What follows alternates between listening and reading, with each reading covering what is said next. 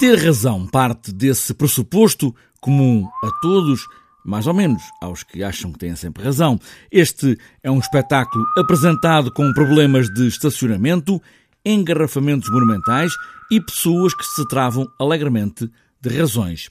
Jorge Pinto é um dos atores deste elenco e começa por falar exatamente nessa coisa moderna de termos sempre razão. Primeiro temos de ter uma opinião, uh, mas essa opinião pode ser uma certeza e depois nós podemos querer tê-la para nós, podemos querer impô-la aos outros.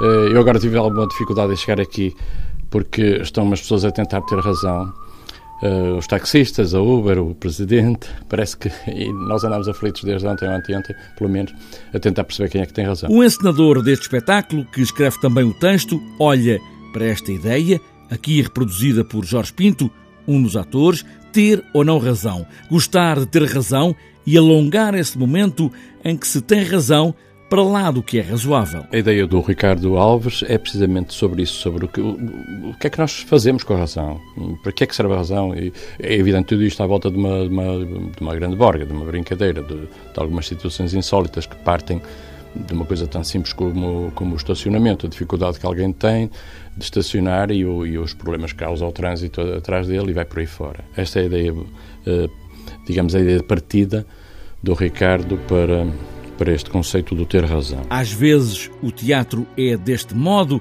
sentados, olhamos as personagens e reconhecemos em nós aquela ou outra figura. Ah, eu sou um bocado assim, eu sou um bocado assado, não é? eu sou um bocado como aquele, eu não sou de todo como aquele, é? mas são pessoas reconhecíveis entre a população mais banal. A banalidade é extraordinária, o que nos faz mover quando temos razão, e temos razão quando digo isso sim, tenho razão. Eu é que tenho razão, pois claro, a razão está evidentemente, tenho razão.